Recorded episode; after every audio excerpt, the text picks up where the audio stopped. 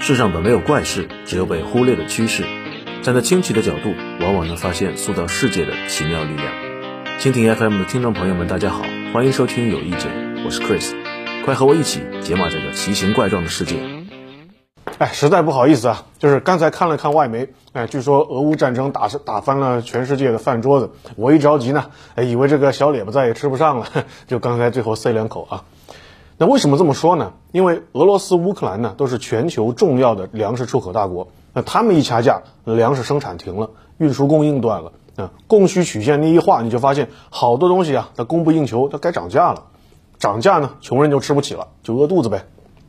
那么，俄乌掐架居然这么严重吗？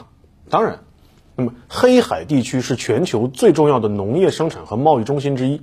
乌克兰它拥有肥沃的黑土地，号称是插一根棍子下去都能长成树，是欧洲重要的面包篮子。那么俄罗斯呢，也是谷物和豆类的重要出口国。他们俩加一起啊，出口了全世界百分之二十的玉米，百分之二十五的大麦，百分之三十的小麦，百分之八十的葵瓜子油，再加上杂七杂八各种植物油啊，占了全球食用油出口的百分之十。那么现在如今两家一打仗，大批的乌克兰农民要么躲起来啊，要么应招入伍，纷纷就放弃了农业生产。而线下刚好是乌克兰春小麦的种植期，三到五月又是玉米出口的关键时期，这些事儿呢都没人管了，所以就算是下一秒就停战恢复生产，它也需要时间，已经来不及了。俄罗斯生产方面所受的影响呢稍微轻一些，主要是贸易问题，黑海的供应链断了，如果是重开港口呢，或许能恢复一些贸易量，但估计呢俄罗斯也不会卖，因为它之前就有过暂停粮食出口的先例。比如二零二零年新冠和二零一零年自然灾害期间，那么如今呢非常时期，面对西方的制裁和围剿，粮食安全就是国家安全，自力更生都还来不及，哪有先卖粮草给你的道理呢？那么产销两条线都吃紧，粮食大宗商品立马就开始涨价，芝加哥小麦期货价格上跳百分之四十，直接飙到了十四年来的最高点。对于主要吃面包的国家来说，哪里受得了啊？啊，比如法国。居民采购武器成本大大上升，这怎么整？要么就投了吧。哎，也不要光笑话高卢基啊，爱吃薯条薯片的英国牛牛也不好受哦，因为植物油变贵了嘛。更糟糕的是，俄罗斯盛产肥料，是全球第一大出口国，战前的肥料价格已经很高了，带动粮食价格上涨。如今俄罗斯肥肥料它一断供，欧洲的集约化、规模化的农业生产都要遭受打击。那么在《纽约时报》的读者评论区啊，甚至有美国人开始号召大家使用农家肥了。我觉得这很好，这个活动参与感很强，呃，就是有点味儿。其实哪怕是再涨价，对于这些发达国家来说，俄乌冲突都不至于打翻人们的饭碗，因为他们有钱呢，可以找其他的产粮国替代。穷国富国挤在一起抢购，怎么确保自己能买到粮食呢？当然是一把票子砸下去，把价格给抬起来嘛，让穷鬼饿死去啊！消极制造不平等，老自由贸易了呀，不但饿不着。啊，而且对于美国这个全球第一粮食出口国来说，还是个发财的机会。啊，福布斯谨慎乐观啊，这一波涨价利好美国小麦销售。不过呢，老财主啊，他也很谨慎。纽约时报就善意的提醒了：万恶的俄罗斯应该被制裁，但是米面粮油和俄罗斯猫狗不一样，是无辜的，不应被纳入制裁范围。所以，发达国家对于这一波粮食危机体感其实非常的轻微。真正受伤的还是那些本来就存在粮食安全问题的穷国和本来就吃不起饭的穷人，那相当于是饭碗被一脚踹翻了。乌克兰和俄罗斯的小麦主要供给低终端收入市场，比如说乌克兰百分之九十五的小麦销往亚洲、中东和非洲，埃及小麦百分之八十靠俄乌进口，余粮只够维持九个月。叙利亚主要靠俄罗斯，还够吃两个月。最惨的就是黎巴嫩，百分之八十靠乌克兰，余粮只够一个月。这些国家才是国际粮食贸易里脆弱的存在，哪怕你有钱，也根本来不及换个买家，啊，比如说黎巴嫩，从乌克兰运粮只要七天，而这里一断供，其他的产粮区就远了，从美国运来整整二十五天，这才叫做什么？留给黎巴嫩的时间不多了。而受影响的名单还有突尼斯、摩洛哥、阿尔及利亚、孟加拉、苏丹、巴基斯坦等等等等。其实啊，在这些国家。在那些我们从来都不关注的地方，人们已经在饥饿中挣扎了很多年了。从2015年开始，全球饥民的数量一直在增加。联合国世界粮食计划署警告称，全球有数亿人面临灾难性的饥饿问题。你可能注意到啊，我前面说的这些国家，许多都在爆发冲突。冲突和饥荒属于是相互加深的一段呃关联因素。饿极了就容易打，打到稀烂自然更饿。其实还有另一大造成饥荒的原因，那就是全球粮价上涨，买不起嘛，只能饿着。那为什么要上涨呢？两方面原因。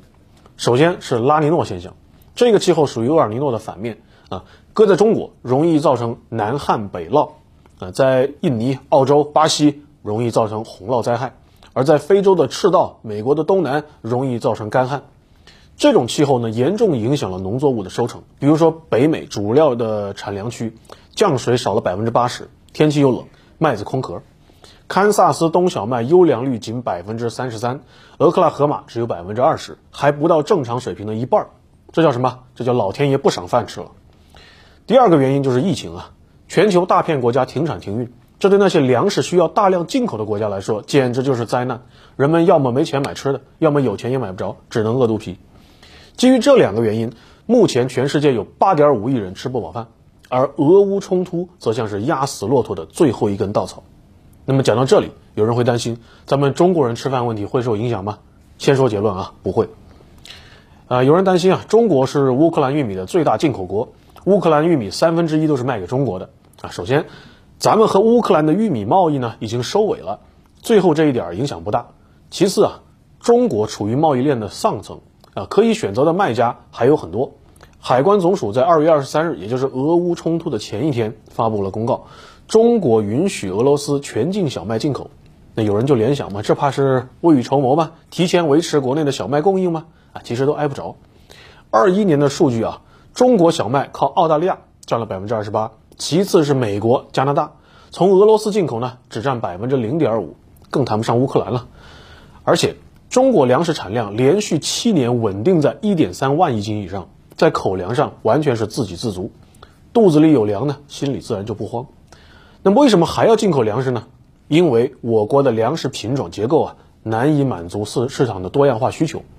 这个澳洲小麦的品质好，还能够定制啊，做面有硬粒小麦，做糕点有糯小麦。我国又是全世界最大的啤酒生产国，所以进口的小麦主要用于做啤酒。啊，补充那个酿酒的原材料，其次呢，才是给老百姓换换口味儿啊。中国的面粉吃够了，补充一点国外的面粉调剂一下啊。最后就是用来做饲料和给猪吃的。玉米价格上涨啊，那就多买点小麦当饲料嘛。这样呢，畜牧业养殖性价比更高。所以啊，从俄罗斯全境进口小麦，只是简单的加强中俄粮食贸易，调整进口商品的结构啊，不用过多的联想。俄乌冲突的继续啊，它粮食必然就紧缺，缺粮呢一定会引起长期的人道主义危机，饥荒是动乱战争的直接导火索啊。可能有人会说了，既然家里有余粮嘛，啊，既然中国是负责任的大国嘛，可以援助一些第三世界国家呀，啊，趁机扩大一下中国的影响力。在现在的环境下，虽然家里有余粮，但还要保持高度的克制，因为全球人口所需粮食并不缺。也就是说，从生产端来说，全球是够吃的，呃，穷国的饥民主要还是在分配端被抛弃掉，就是全球的自由化贸易和投机行为，造成了穷人活生生被饿死。说一个很多人呃被忽略甚至是不知道的旧闻：，二零零八年全球粮食危机，三十六个国家相继发生粮食骚乱，很多中国人对这事无感，可能那时候还在操心怎么减肥嘛。当时啊，粮食危机。啊，是由能源危机引起的。新技术突破了植物油被当作能源的平替，啊，那么粮价就大涨。四大粮商一看机会来了，率先开始囤粮。啊，四大粮商就是指的 A、B、C、D 啊，美国的 ADM 啊，邦吉、这个加吉和法国的路易达福，四家掌握着全球粮食运销的这个跨国公司啊，控制了全球除中国外近百分之八十的粮食贸易。这些跨国巨头控制粮食贸易的主要目的是啥呢？这 当然不是为了扶贫和搞慈善啊！零八年，四大粮商率先囤积小麦、玉米、大米，小麦价格上涨了百分之一百七十一，大米上涨了百分之两百，玉米涨幅百分之二百二十一，粮食大涨价那是要命的。第三世界国家中，无数吃不饱饭的人拿着石块和标语就走上街头了，抗议国际吵架带来的大范围饥荒。同时，国内的主粮价格波动呢？不超过百分之三十，也就是说，原来的一块钱的米啊，最贵卖到一块三，大部分人对此无感呢。那这是怎么做到的呢？中储粮以每周甚至每天一次，以这种夸张的频率不断的抛储打压粮价。到了后期，市场上甚至出现一个传说，就是中国储备粮啊超一亿吨这么一个恐怖的消息，直接击垮了国际炒家的心理防线，这才让中国普通民众毫无知觉的度过了粮食危机。啊，咱们的这个吃饭焦虑呢，其实啊只是近几十年才消失的，但这根弦呢一直就没松过。那么现在来看今年的一号文件当中，讲农村工作和粮食安全问题啊，又被提到了一个全新的高度，啊，值得大家刷一波意味深长。好了，关于这个俄罗斯乌克兰的粮食危机啊，今天就聊到这里。有一件是一个关注日常生活的节目，站在清奇的角度解码奇形怪状的世界。我是 Chris，我们下期再见，拜拜。